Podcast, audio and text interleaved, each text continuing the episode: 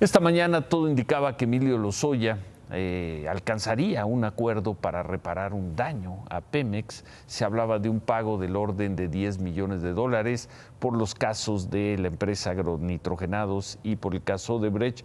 Y con esto se suspenderían los procesos contra Lozoya y podría salir de la cárcel. Esta mañana le preguntaron sobre este acuerdo al presidente López Obrador y dijo esto. No estaba enterado, pero sí ya este, eh, pedí que se hiciera la investigación porque el daño tendría que eh, reponerlo, repararlo en Pemex. Sí puede la Fiscalía, desde luego, este, aceptar la reparación del daño y nosotros estamos además de acuerdo, nada más que sea justa. Uy, al parecer, al parecer, al presidente no le parece justa la cantidad que habrían acordado con el señor Lozoya.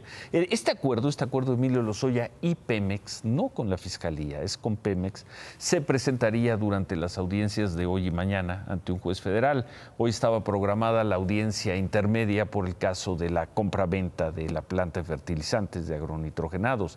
Al Centro de Justicia Penal del Reclusorio Norte incluso llegaron el señor Emilio Lozoya tal el padre de Lozoya, y su madre, la señora Hilda Margarita Austin. Pero la audiencia no empezó a las 10 de la mañana como estaba programada. Los representantes de Pemex pidieron reunirse en privado con los abogados de, Emilio Lozoya por, pues por una inconformidad con el acuerdo.